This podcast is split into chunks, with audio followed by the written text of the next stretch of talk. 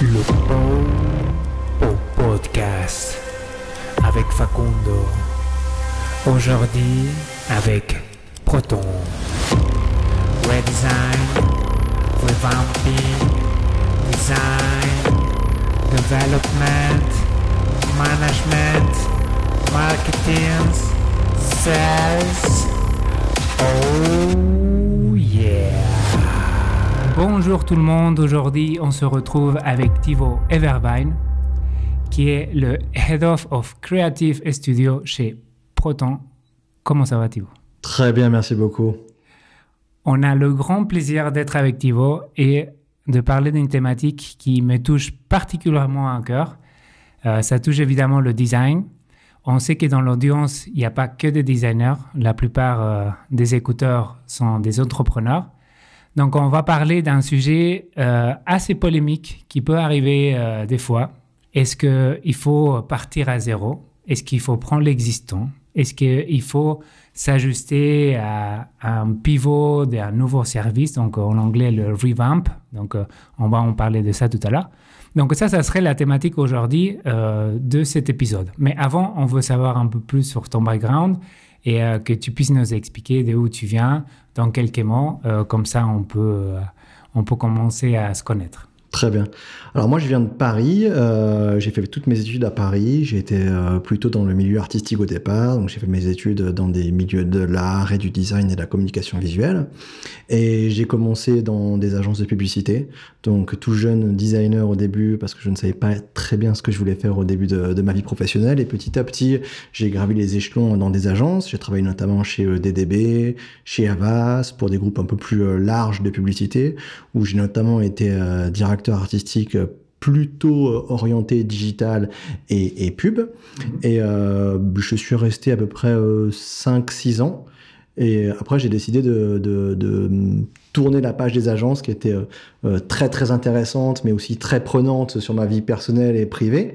Et euh, du coup, j'ai décidé de voir euh, l'autre euh, univers de, la, de, du, du- de la communication, qui était plutôt chez l'annonceur, pour aller directement euh, dans l'embryon au sein de ceux qui dirigeaient véritablement les, projets, les projets, parce qu'en Mhm. fait, en agence, tout le temps, on est le consultant, on peut euh, vite euh, être pris sur un sujet, un autre sujet, ou encore un autre sujet, et jamais finaliser complètement un projet de A à Z. Et ce que je voulais, c'était pouvoir m'occuper d'un branding du début à la fin, pouvoir ajuster et faire euh, et créer cette histoire euh, de A à Z. Et donc, je suis passé euh, chez l'annonceur. Au tout départ, ici, il y a une dizaine d'années, en 2012, je suis arrivé chez Swissquote en tant que directeur associé web marketing. Donc, je m'occupais du design, du web, mais aussi du, du, du marketing digital en, en général.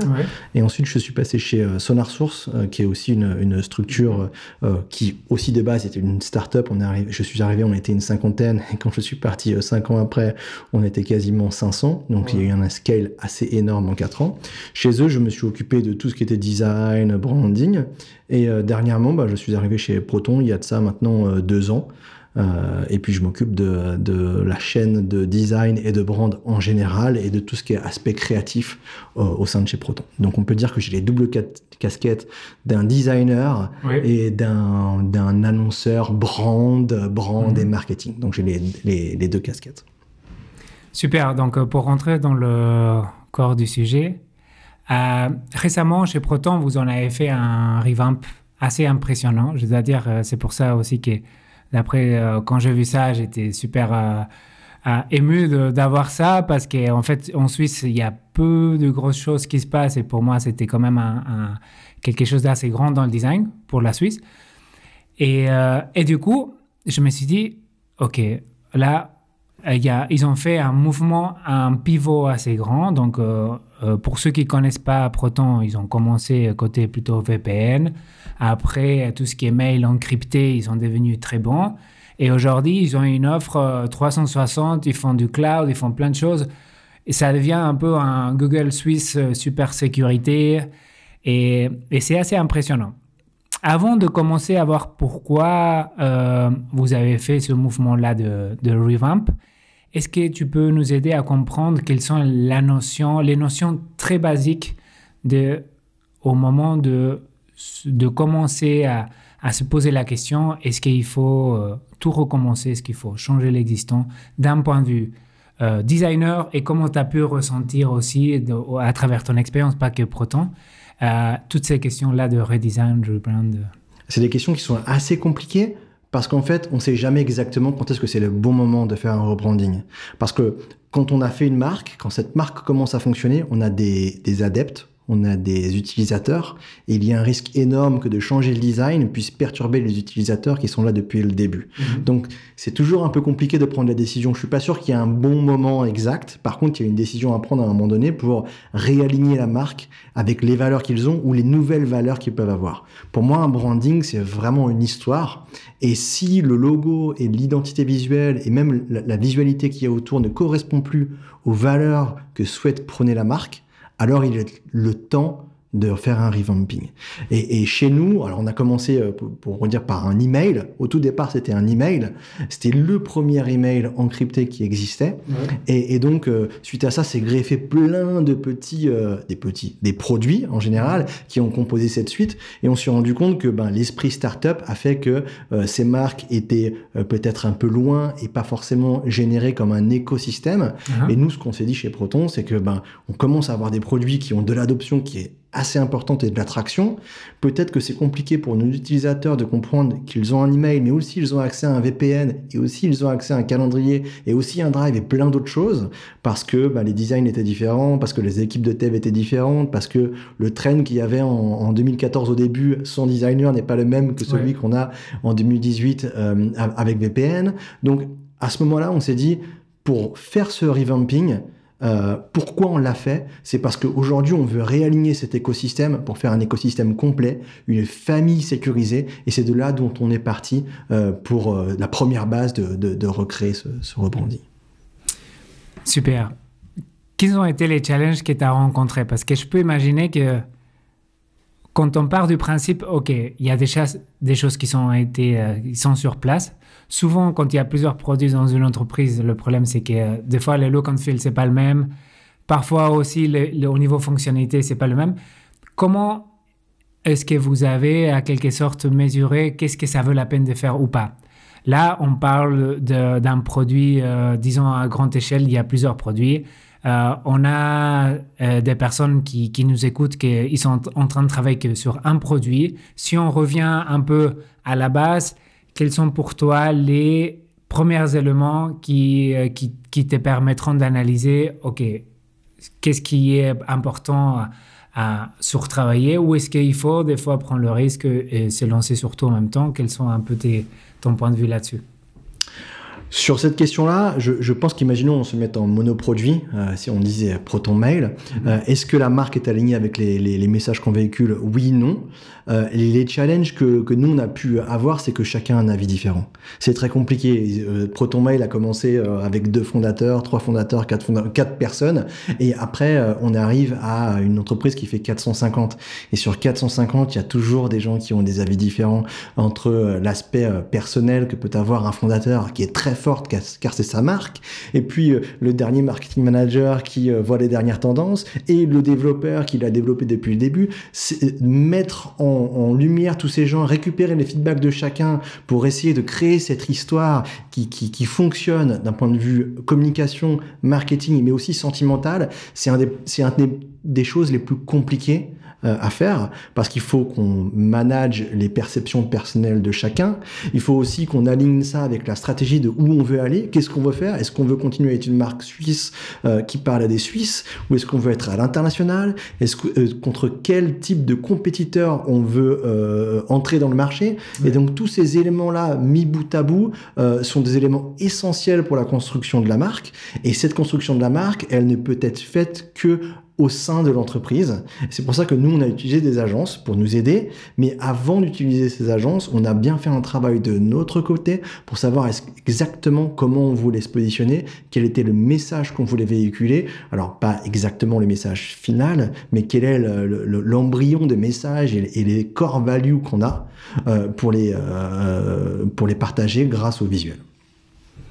Super. Euh, quels ont été les learnings pendant ce process donc, que tu racontes? Un des plus grands challenges, c'était euh, de aligner en fait plusieurs cross teams et puis ses avis. Qu'est-ce que vous avez appris pendant la route? Est-ce que tu peux nous partager quelques tips pour pouvoir apprendre de ça? Et qu'est-ce que tu pourrais dire aussi à l'audience qui actuellement est en train de se demander est-ce que c'est le bon moment ou pas? Qu'est-ce qui est un peu de un peu quelques tips un peu early stage euh, au début, qu'est-ce que vous avez fait du bien après une fois que vous avez mis la machine en route et, euh, et pendant voilà. Je, pense que la plus grosse complexité, ça serait de se lancer en se disant qu'on veut juste faire quelque chose de visuel. Parce que en se disant qu'on va faire quelque chose de visuel, on va patauger parce qu'on ne sait pas exactement où on va aller. Donc je pense que d'y aller step par step et de, définir les étapes euh, étape par étape de façon petite pour des entrepreneurs, ça serait beaucoup plus simple. Euh, si on se lance à se dire tiens, il faut juste qu'on revamp pour faire quelque chose de joli, aucun intérêt, perte de temps. Je pense que ça, ce n'est pas un retour sur investissement qui mérite d'être fait. Par contre, si on se dit, euh, ben aujourd'hui, euh, le but de cette semaine, c'est de définir quels sont nos core values et on prend des personnes dédiées à ça, qui sont par exemple le fondateur, par exemple la personne du marketing et par exemple la personne du customer care, qu'on les mette ensemble et qu'on se dise, voilà, aujourd'hui, est-ce que ce qu'on a visuellement, ça correspond à ce que vous vous imaginez de demain par rapport au marché qu'il y a et par rapport aux compétitions qu'il peut y avoir sur le marché? Oui, non, comment, et d'aligner ces personnes pour déjà avoir un brief, ça nous permet de, vraiment avoir les vrais guidelines et les vrais éléments pragmatiques sur lesquels on va cocher des cases. Par la suite, si euh, le designer décide d'aller sur du bleu, pourquoi? Bah, ce n'est pas parce qu'il préfère le bleu, c'est peut-être parce que euh, c'est une entreprise de tuyauterie et que euh, l'eau est la base de son travail et que le bleu mérite d'avoir sa place entière là-dedans. Donc je pense que euh, une des choses que j'ai appris, ça a été de border le projet dès le départ pour être au maximum sûr de ce qu'on va évaluer et d'éviter les ah, j'aime le bleu, j'aime le rond, les carrés sont jolis, ma fille fait, du, fait, fait, des, fait de la danse, j'adore le mouvement. Ça, c'est quelque chose sur lequel on peut infiniment discuter, chacun un avis, euh, du petit au grand, du, de, la femme à l'homme, et du coup, au départ, de créer ce, système pragmatique de qu'est-ce qu'on veut exactement. Ça nous permet à la fin de juger des éléments graphiques, même s'il se passe énormément de choses entre chaque. Ça nous permet de juger chaque étape sur des éléments pragmatiques et de dire, voilà, ça remplit le case qu'on avait défini en premier, oui, non, pragmatiquement, et on peut avancer. Il y a quand même de l'émotionnel là-dedans qui, joue, mais pragmatiquement, au moins, on a une liste de courses qui peut nous faire avancer euh, euh, simplement. Et puis, pour les entrepreneurs, je dirais euh, véritablement de travailler au jour le jour. On a toujours ce problème de se dire euh, on se donne trois mois, dans trois mois je suis sûr que le logo va être génial, tout le monde veut faire quelque chose de sa vie, dans dix ans je serai le directeur de telle et telle chose. Avant d'être le directeur, il faut que tu fasses des choses tous les jours pour que tu arrives à devenir directeur. Et, dans ce cas de figure-là, si on reporte ça sur un projet de trois mois, eh ben, qu'est-ce que je peux faire aujourd'hui, demain et après-demain? Pour atteindre ces trois mois. Si déjà je suis heureux d'avoir avancé ces trois prochains jours et d'avoir une livraison en trois jours que je pourrais améliorer trois jours après, ça, ça me permet d'arriver aux trois mois et d'avoir énormément de productivité, énormément de choses, et puis que je me serais forcément trompé dans certaines productions. Il y a des productions qui ne servent qu'à montrer que ça ne fonctionne pas. Donc, euh, on, peut dire que euh, de fixer des micro-objectifs et d'avancer de façon itérative aide le process et mhm. aide à aboutir à quelque chose de, bien et surtout d'approuver entre toutes les parties prenantes de, du projet.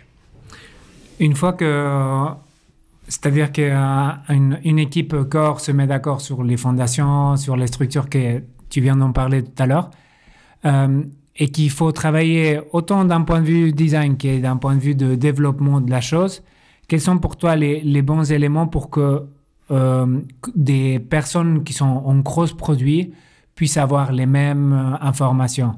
Parce que souvent, euh, c'est ce que je peux voir dans les entreprises et, aussi entendre des autres expériences, des autres amis designers ou des développeurs, c'est que souvent, il y a une certaine isolation des produits et après, quand il faut se coordonner, on ne sait pas trop comment. Comment est-ce que tu as pu gérer ce, challenge-là de euh, donner un peu les mêmes informations à tous les produits en même temps et orchestrer euh, ce, mouvement-là qui n'est pas facile parce que certains projets, à certains produits, travaillent de manière isolée, ils savent pas trop comment s'aligner à une, à une base euh, concrète. Bien sûr. Alors nous, euh, euh, on a plusieurs produits, on a plusieurs équipes comme tu peux t'imaginer, donc la coordination est, pas forcément la plus euh, facile comme dans tous les dans toutes les sociétés qui ont de multiples produits. Mhm. Les targets sont différentes aussi, donc des targets VPN sont des targets qui sont beaucoup plus advanced et techy que des targets qui peuvent être de l'email. Donc il, il, va falloir, enfin il a fallu générer un design system qui fonctionne pour l'ensemble de ces choses-là. Donc nous on a une équipe de product design qui, qui, qui travaille directement dans chaque équipe. Donc chaque équipe a son product designer et euh, c'est beaucoup plus facile pour l'équipe d'aller demander des choses directement au product designer. Néanmoins, avant d'arriver au product design, il a fallu euh, créer ce branding global, de se dire quelles sont les couleurs générales, quelle est la ligne directrice dans laquelle on veut aller, quels sont les grands éléments de transition, de design, afin que ça puisse être intégré de façon consistante dans l'ensemble des, des, des produits. Après, je t'avoue que ce n'est pas consistant. C'est-à-dire que ça ne sera jamais consistant. La consistance, c'est quelque chose qui est, qui, est, qui est dramatique dans notre métier. On veut être consistant, mais on a 10 000 euh, applications, pas applications, mais euh, user experience, interface. On n'arrivera jamais à être consistant, ou du moins, pour, pour notre end user, on est consistant pour nous qui sommes dans le détail, nous voyons des inconsistances. Donc c'est aussi une difficulté pour nous à travailler sur nous en tant que, que créatifs, euh, designers, branding, marketeurs, développeurs. On est le nez dedans, on voit des choses qui pour nous paraissent énormes et inconsistantes, qui pour le end user ne voit pas du tout. Donc je pense qu'il y a aussi un travail humain à se dire qu'est-ce qui fait du sens tout de suite, maintenant, euh, euh, qu'est-ce qui fait du sens qui, qui saute aux yeux aux gens, et qu'est-ce qui arrive dans un 3 ou 4e niveau qui nous demande beaucoup de travail mais que finalement, euh, là, on n'a pas une valeur ajoutée énorme. Donc, c'est vraiment la relation de trouver qu'est-ce qui fait le plus d'impact en termes de ROI et en, termes d'impact tout de suite, versus les petits moments d'inconsistance qu'on va forcément avoir dans un projet aussi gros que celui-là. Quels ont été les retours que vous avez eu après le revamp? Bon, il y a eu pas mal euh, de news comme quoi vous avez rebrandé. à plusieurs endroits, on, a pu voir que Proton a pris un, move branding assez grand. Mais pour le end user, comment est-ce que vous avez euh, pu euh, euh, capter sous ces insights utilisateurs et, qu'est-ce que vous, y, vous y travaillez encore sur cela? Ah, C'est des moments qui sont très compliqués parce que c'est comme un saut dans le vide. on a fait des tests, c'est évident, on a testé des choses en interne, un peu en externe, mais quand on revampe complètement un produit de A à Z comme on l'a fait, que ce soit notre nouveau site web, notre nouveau nom, nos nouveaux noms de marque, tout, ça est, source d'inquiétude, que ce soit pour nous, mais aussi pour nos utilisateurs. Et on s'était relativement bien préparé, c'est-à-dire que euh, avant de lancer, on se lance pas en le réalisant, en appuyant sur un bouton. Euh, on sait euh, quel type de communication on doit faire dans les deux prochains mois, euh, quelles pourraient être les questions sur le web et sur le social qui pourraient arriver et comment on pourrait y répondre. Donc on a vraiment des, des, des, cas de crise. Si euh, jamais on a une telle question, on sait comment y répondre. Euh, si arrive euh, ce, ce, cette, cette problématique, on, sait où aller, on sait à qui demander. Donc vraiment, on a préparé ça avant de se lancer pour être sûr que on ait mis tout de notre côté et pour être sûr que ben, ce, ce move se passe dans les meilleures conditions. Et aussi parce que on a des utilisateurs qui utilisent nos produits de façon quotidienne avec l'ancien design et notre but ce n'est pas de les faire partir parce que ils étaient habitués à l'ancien design, passer le nouveau, le changement pour quelqu'un c'est très compliqué, même si c'est un changement que nous nous considérons comme positif. La personne qui euh, se retrouve avec la nouvelle UI peut se dire peut-être que ça ne correspond pas, pourquoi ils ont changé, est-ce qu'ils se sont fait racheter Il y a énormément de questions en tête. Et je pense qu'il y a deux phases, la phase de réassurance qui doit être faite dans la communication principale dans les deux premiers mois, qui nous permet de véritablement euh, poser les débats, poser les choses, expliquer le pourquoi du comment, dire que ben euh, la marque qu'on avait créée il y a euh, dix ans ne véhiculait plus les, les, les, les core values qu'on avait. Et, et du fait que on a itérativement ajouté des produits, ben on se retrouve dans une cas de figure où ben tout est un peu dispatché et pour offrir une meilleure privacy et écosystème à nos, utilisateurs, la, valeur qu'on avait c'était de créer cette marque. Donc ça c'est le c'est le premier point. Et puis après on saute dans le vide quand même parce que il a fallu réaliser ça à 70 millions, 70 millions d'utilisateurs de nos produits. Donc c'est un, gros move. C'est énorme. énorme. Et donc, pour être tout à fait honnête, on ne s'attendait pas à autant de, de commentaires positifs. On, avait fait des scénarios différents, A, B, C jusqu'à Z, mhm. mais on ne s'attendait pas à avoir des retours si positifs sur le social, euh, des gens qui étaient vraiment contents de la façon dont on avançait. On reste des gens qui sont indépendants dans la privacy, donc c'est l'essentiel.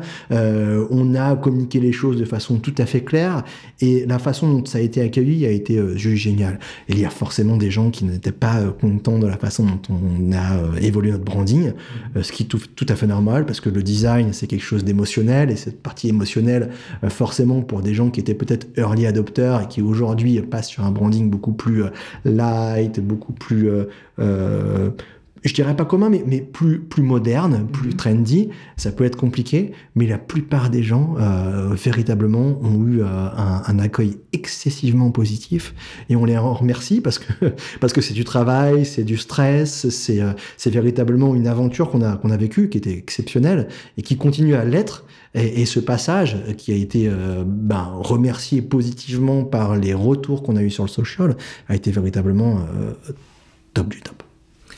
Est-ce que euh, le rebranding, euh, disons, souvent on le voit comme une couche de peinture, ça c'est un peu l'image qu'on a, toute la, partie un peu de refresh. Euh, et du coup, est-ce que vous avez eu de, prendre aussi des décisions qui sont UI, UX Est-ce que vous avez eu de changer des layouts ou des patterns qui étaient un peu connus pour s'adapter au nouveau revamping? Comment est-ce que vous avez euh, pu déterminer, euh, ok, aujourd'hui, euh, pour aligner, il faut faire, il faut casser ça, ça, il faut laisser tel que c'est.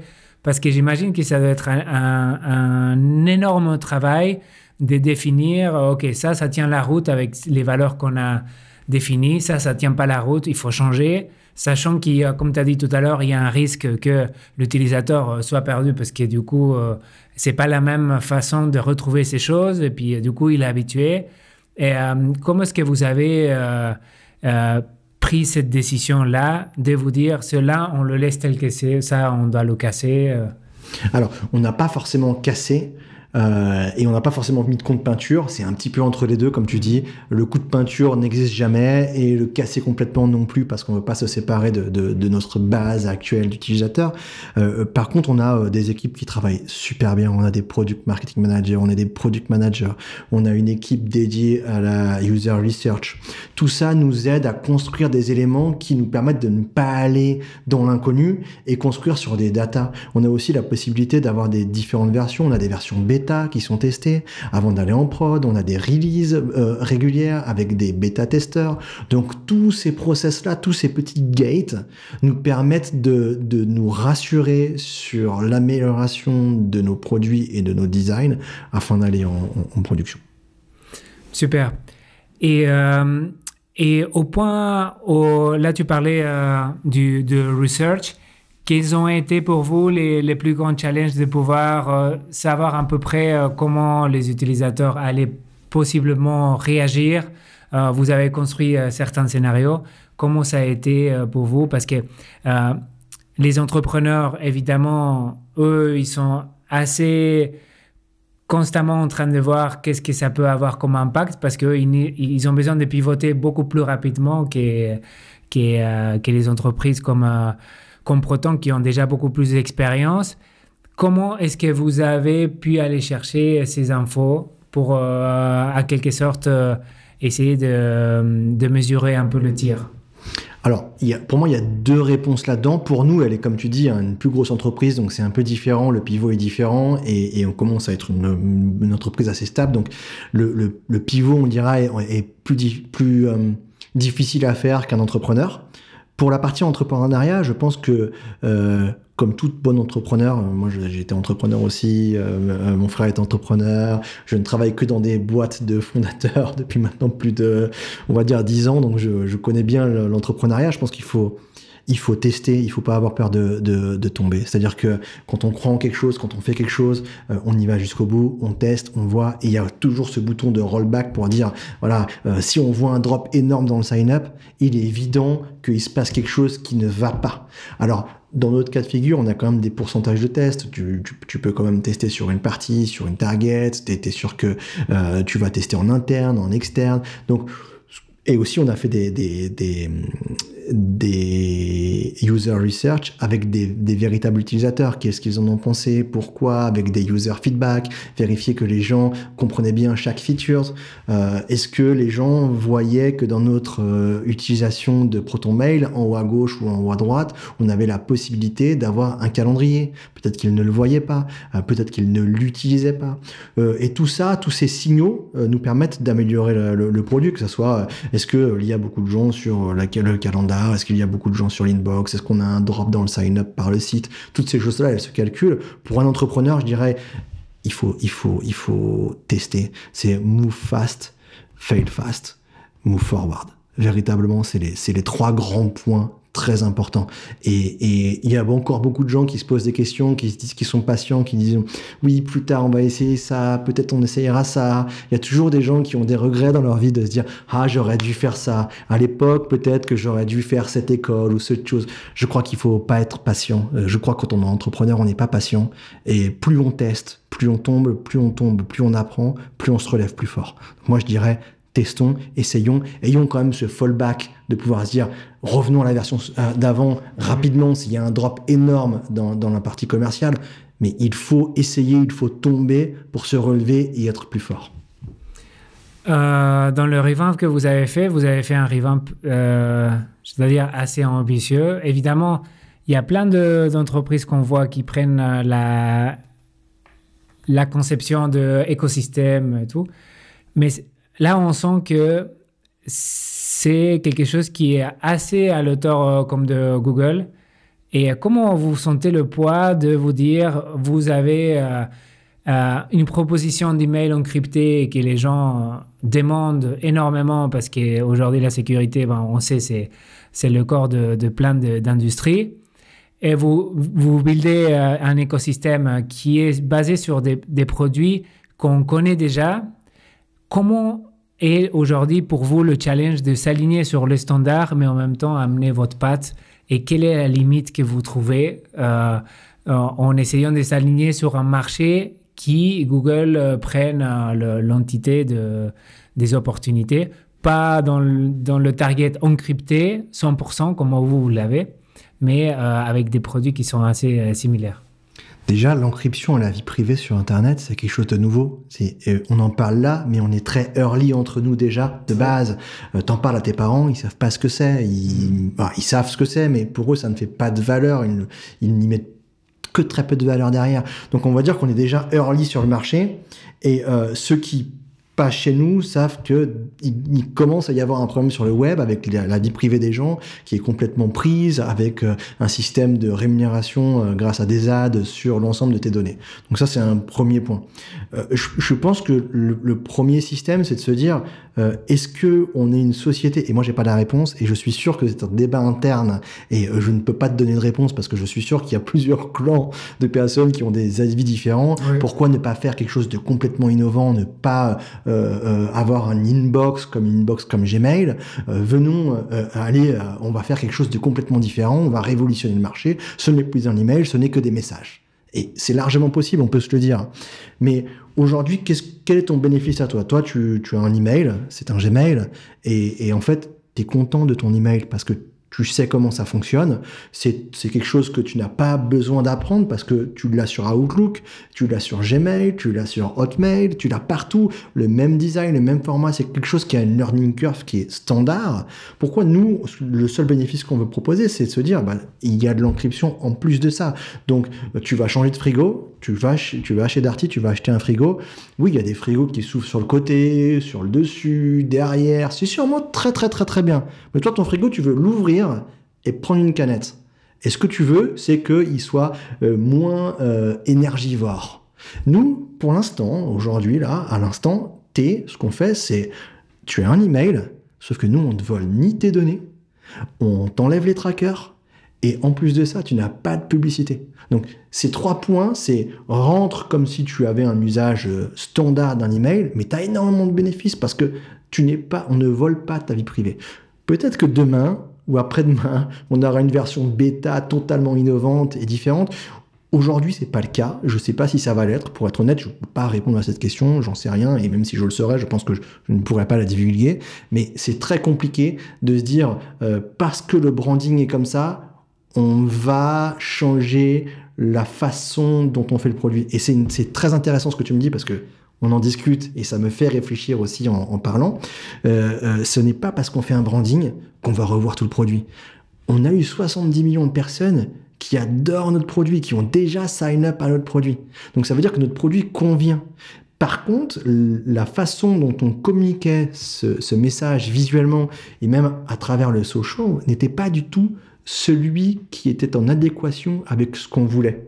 Et en fait, notre problème n'était pas forcément sur euh, la usability de notre produit, mais véritablement sur la communication qu'on en a. Donc on a, on a véritablement séparer les deux, même s'il y a du continuous improvement dans le produit, que dans deux ans, on se rassoit à la même table, toi et moi, et le produit sera sûrement complètement différent parce qu'il y a des cycles d'amélioration, mais on a bien séparé l'aspect euh, branding de l'aspect de euh, on jette tout ce qu'on avait fait avant et on refait un produit en adéquation avec euh, les nouvelles guidelines qu'on a. Oui, c'est ce que je vois que c'est souvent le risque. On voit souvent cette énergie qui émerge au début, euh, comme tu dis, euh, est-ce qu'il faut tout changer ou pas? Et puis à la base, ça reste quand même le même produit. Et euh, il faut pas réinventer la roue. et ça, et ça je vois un risque aussi. Tu sais, dans les entreprises, tu as toujours des gens qui te disent Ah bah maintenant qu'on a fait ce logo, on pourrait revoir tout. Et puis on pourrait revoir tout. Et on pourrait revoir tout. Et en fait, c'est le même principe que je te disais au départ que de du step by step. On l'a fait step by step. Ça veut dire que euh, on va pas faire un long run de deux ans pour sortir quelque chose mastoc. Les gens sont complètement perdus, ils ne savent plus comment envoyer un email. Non, le, step by step, c'est on commence par cette étape, on finit cette étape, on va à l'étape suivante. Et je pense qu'un des risques des entrepreneurs, c'est de se retrouver avec des gens très très talentueux, qui ont des, talents euh, géniaux autour de la table et qui veulent tous tirer pour rajouter quelque chose au projet, qui peuvent alourdir le projet et qui peuvent ralentir le projet. Parce que le principal intérêt, c'est d'aller vite quand on est entrepreneur, c'est de euh, conquérir son marché, c'est d'atteindre le plus rapidement les gens tout de suite sur leur marché. Et donc, du coup, plus tu rajoutes de choses dans ton panier, plus tu as de choses à développer. Et le développeur aussi, au bout de la chaîne, va se retrouver, au lieu de, développer deux choses, il va en développer 25.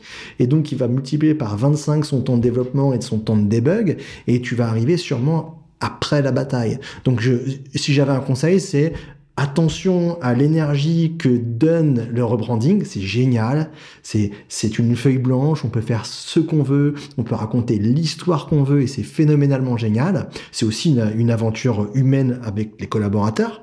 Néanmoins, il y a un gros risque d'aller dans tous les sens. Et je crois qu'il faut canaliser ce risque au maximum, il faut canaliser cette créativité pour être sûr de, taper au bon endroit. Parce qu'on pourrait taper partout, mais taper partout dans l'eau, ce qu'on veut, c'est taper exactement le bon endroit.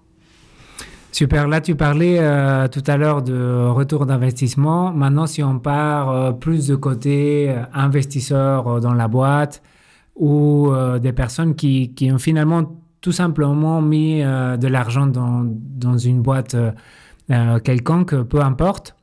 Comment est-ce qu'on peut, à quelque sorte, traduire euh, un mouvement de revamping, de redesign, euh, mélangé au retour d'investissement?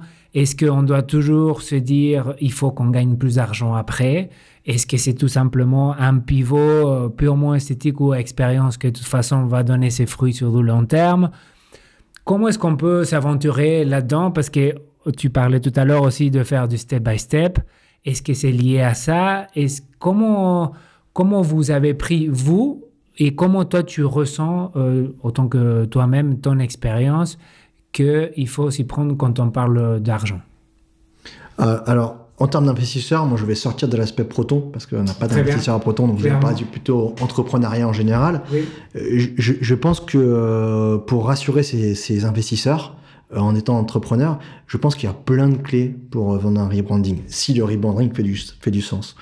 Euh, le rebranding, il permet d'atteindre une, une, une, cible définie pour faire forcément plus d'argent. Donc, si le, design que j'ai actuellement ou le design qu'on a dans la boîte n'arrive plus à atteindre les bonnes personnes, alors il est temps de changer. Et, ça, ça permet d'atteindre une cible différente. L'histoire qu'on va mettre en place est beaucoup plus importante que le produit. Évidemment, le produit est important, mais la façon dont tu englobes ce produit par une histoire est beaucoup plus importante parce que tu vends de l'émotionnel. Aujourd'hui, euh, euh, peut-être qu'avant on achetait des choses qui étaient utiles. Il est possible qu'au début du siècle dernier, tu as acheté des choses utiles. Aujourd'hui, tu as acheté des choses par émotion. Mon émotion est que je rentre euh, dans un magasin et que je vois un magnifique pantalon rouge et que ce pantalon rouge me plaît parce que ce pantalon rouge a le petit cycle Lacoste qui me fait penser que j'appartiens à un certain segment euh, et ce segment me fait appartenir à une population. Et ce pantalon euh, Lacoste, aussi beau soit-il, est quand même le même qu'un autre pantalon. Et, du coup, la connexion du brand et de la marque euh, et, de la cible est super importante. Quand on a un investisseur et qu'on dit, bah voilà, aujourd'hui, on a peut-être atteint le maximum potentiellement de personnes dans la cible qu'on veut avoir, parce qu'il y a euh, trois ans, quand on a lancé, ben, on pensait que c'était des gens qui avaient entre 25 et 35 ans. Aujourd'hui, on se rend compte que ben, euh, la cible, elle est beaucoup plus large, elle est plutôt sur les 40-50 ans, notre logo, il est beaucoup trop trendy, beaucoup trop jeune. Peut-être qu'il faut le rendre euh, euh, plus rond, plus standard, avec du cognitive design qui est, quelque chose qui est beaucoup plus en adéquation avec notre cible. Ça va te permettre d'aller chercher des gens dans une cible différente et donc te permettre de chercher des gens qui ont potentiellement de l'argent, potentiellement une envie et potentiellement quelque chose à, acheter chez toi et donc qui va forcément impacter ton nombre de clients. Ça va être compliqué au début, ça va être quelque chose qui est, expérimental, qui est peut-être même de, même de recréer ta boîte, c'est pas recréer ta boîte, mais c'est quand même un, nouveau départ. Mais je pense que les gens maintenant utilisent le brand comme euh, une valeur et il donne de l'impact et de l'importance à cette valeur avant d'acheter. Regarde tes iPhones, t'achètes un iPhone, les iPhones, tous les ans qui sortent, elles sont de plus en plus chères. Euh, les, les, les, pièces, elles sont pas plus chères, elles sont, des, elles sont vendues de plus en plus, dans de plus en plus grande quantité, donc elles devraient être moins chères. Sauf que l'iPhone, il est de plus en plus cher parce que ben, nous, aujourd'hui, l'iPhone, euh, dans la tête des gens, c'est le meilleur téléphone du monde. Et donc, il augmente sa valeur à quelque sorte. Il augmente sa valeur. il augmente sa valeur de façon exponentielle. Et toi, tu achètes un Apple, tu appartiens, euh, tu, tu, achètes un iPhone, tu appartiens à une certaine catégorie de personnes que tu que tu vois grâce euh, à la communication visuelle, grâce au magasin ultra moderne. Néanmoins, tu changes la devanture. C'est un Samsung. Je, très bien soit-il, mais la story qu'il y a derrière leur ont permis d'atteindre une, une, une, cible qui fonctionne. Alors évidemment, leurs produits fonctionnent très bien, et, et, plein d'autres produits fonctionnent très bien. On peut pas faire du bullshit marketing, faire un magnifique branding et un produit qui ne fonctionne pas. Il faut que le produit soit en adéquation avec le branding. Mais une fois que tu as les deux, et tu atteins la cible que tu as définie grâce à la valeur que, et, la, et la value proposition de ton entreprise. Et maintenant, pour partir euh, côté Proton, je sais que euh, le côté retour d'investissement revient souvent sur la table, surtout euh, si euh, un PO doit trouver une solution pour se dire, OK, bah, j'ai tout ce budget-là à mettre en place ou un PM. comment est-ce que vous vous êtes pris pour vous dire, OK, bah, on a quand même une, un certain frame de temps Qu'est-ce qui peut faire le plus de sens quand on se penche là-dessus à, à, quelle chose on donne moins d'importance euh, quand, il, faut euh, dépenser du temps et de l'argent pour, euh, pour des projets si grands comme cela alors, il y a plusieurs types. Il y a le projet euh, grand comme le branding qui est complètement à part des projets euh, du quotidien. Les projets du quotidien sont gérés par des équipes internes euh, qui gèrent leurs priorités de façon tout à fait standard comme des PM, avec une liste de priorités, avec qu'est-ce qui fera le plus d'impact et puis des dispatchs durant l'année. Donc ça, c'est vraiment l'aspect produit. sur l'aspect branding, en termes de budget et de retour sur investissement, c'est excessivement compliqué à calculer. Mhm. Euh, il y a plusieurs moyens de calculer c'est exactement quels sont les objectifs que tu souhaites atteindre. C'est euh, est-ce que c'est euh, garder les gens chez toi pour les pérenniser? Est-ce que c'est atteindre une nouvelle cible? Donc atteindre une nouvelle cible, ça veut dire deux choses. Ça veut dire ton brand awareness. Est-ce que plus de personnes te connaissent sur le marché dans lequel tu es? Euh, Exemple, TripAdvisor n'était pas du tout connu au tout départ. Est-ce que sur leur marché, grâce à toute leur publicité, ils arrivent à être connus quand tu demandes à quelqu'un dans la rue s'il connaît TripAdvisor? Maintenant, tout le monde connaît TripAdvisor, donc il y a un aspect brand awareness. Et il y a euh, l'aspect purement euh, de, de, de, organique aussi qui fait que ben, euh, du fait que tu as amélioré tes produits, que tu commences à être communiqué, que tu as du trust aussi de façon organique sur le web. C'est-à-dire que nous, on a la chance d'être trusté par beaucoup de gens sur le social qui nous poussent et organiquement qui nous permettent de nous mettre en avant. Donc nous, c'est juste euh, magnifique. On est heureux parce que on fait ça pour, pour véritablement augmenter la vie privée sur le web. Donc c'est des choses qu'on trouve absolument géniales. Mais c'est compliqué, mis à part sur les sign-up, de définir euh, qu'est-ce qu'on veut investir par rapport à qu'est-ce qu'on veut euh, euh, récupérer exactement. Alors voilà, il y a le brand awareness pour moi qui est mesurable sur un type de marché, un type de segment, un type de pays. Et directement, aux, 3 à 6 mois après, mesurer aussi l'impact financier que tu, peux, tu as pu avoir sur le nombre de sign-up, free, paid, et free et paid, c'est tout. Si euh, on analyse, bon là on va faire un peu un travail un peu de projection, si tu analyses un peu dans le, moment où on habite, euh, euh, donc on vient de commencer l'année, comment est-ce que tu vois le marché non pas le marché, sinon le produit, les produits que tu vois autour de toi qui se rebrandent. quelle est, tu penses, l'importance du rebranding aujourd'hui pour clore l'épisode avec quelque chose d'un peu plus généraliste? Et euh, comment tu peux observer euh, les mouvements de, dans le branding et aussi euh, des produits? Qu'est-ce que tu penses qui est sain aujourd'hui pour le branding et qu'est-ce qui est moins sain ou plus difficile à, digérer ou ont, que tu vois qu'ils ont un peu plus de la peine certains produits autour de toi Aujourd'hui, le problème du branding, c'est tout est brandé. On vit dans une société de branding. Je me rappelle, il y a un petit spot vidéo avec la ville du branding en 3D où tu, euh, tu marchais dans le branding. Aujourd'hui, tout est branding. Donc, c'est un vrai combat qui n'était pas un combat avant. Avant, il y a 30 ans, euh, bah, tu avais un modem Internet et puis tu allais sur Internet et puis le branding, c'était un deuxième niveau.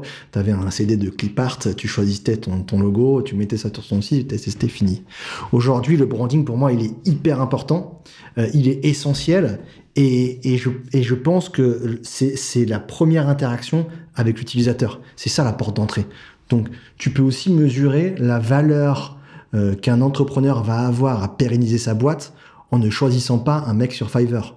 Euh, la, la, façon dont tu vas dépenser de l'argent pour ton logo et ne pas euh, prendre un logo le moins cher du marché parce qu'aujourd'hui tu veux faire une application et ton logo tu t'en fiches, je pense que c'est un, une mauvaise idée parce que ça, n'est pas scalable. Ça veut dire que le jour où dans un an ou deux tu veux rendre le truc scalable, ça ne fonctionne plus. Donc je, pense que pour les entrepreneurs, d'un point de vue branding, je pense que c'est super important de se poser les bonnes questions. La base de votre boîte, c'est le message que vous passez, c'est le feeling qu'il y a et l'émotion. Et tout ça, ça passe par le design, ça passe par le branding, ça passe partout. Quand on arrive sur un site, et je sais plus quelle était l'étude, mais quand on arrive sur un site, tu as besoin de 50 millisecondes pour te faire une idée. Mhm. Et 80, 95% des gens ont une première impression grâce au design sur le site. Alors, je parle du site, mais ça peut être une application, ça peut être un spot TV, ça peut être... C'est hyper rapide. Tu as un avis sur tout et tout le monde. Tu as un avis sur la, politique, tu as un avis sur le beau temps, tu as un avis sur le climat, les gens n'aiment pas le nucléaire. Donc, il y a un moment donné où il faut tout de suite se positionner sur quelque chose qui peut être inspirant et surtout scalable pour la suite. Pas besoin de faire un truc très très très compliqué. Le truc le plus simple du monde, mais qui représente la valeur de votre marque, c'est super important. Et se différencier aussi. Aujourd'hui, il y a tellement de branding partout, des logos, des publicités. Qu'est-ce qui est l'élément pivot, l'élément différenciateur qui va faire que les gens vont s'arrêter, que tu vas parler de façon cognitive à des gens? Ah, ce logo me fait penser à quelque chose que j'ai déjà vu qui se, qui se rapproche de des pommes et ton logo est une pomme. Exemple, exemple débile, mais voilà. Je pense que l'aspect cognitivité design, l'aspect euh, branding est hyper important, surtout dans un monde où le branding est omniprésent et il n'y a limite que la story ou plus que la story qui compte. Merci beaucoup euh, Thibaut pour euh, le temps qu'on a passé ensemble. À, la fin de chaque épisode, euh, je demande toujours de laisser quelques messages pour l'audience. Et est-ce que tu as quelque chose à dire à l'audience concernant la thématique pour clore l'épisode? Quelque chose qui te, tient à cœur, quelque chose qui te, que tu ressens? Je, moi, j'étais très très content de cette interview. C'était vachement sympa. C'était vraiment une discussion euh, hyper ouverte et, euh, et simple et, euh, et, vraiment top. Donc, merci beaucoup déjà. Merci à toi. Et, et, je dirais, garder les choses les plus simples possibles. On, je ne me vois pas, ou je pense que un des conseils que j'ai, c'est ne nous lançons pas dans des, dans des runs de 6-8 mois pour lancer quelque chose.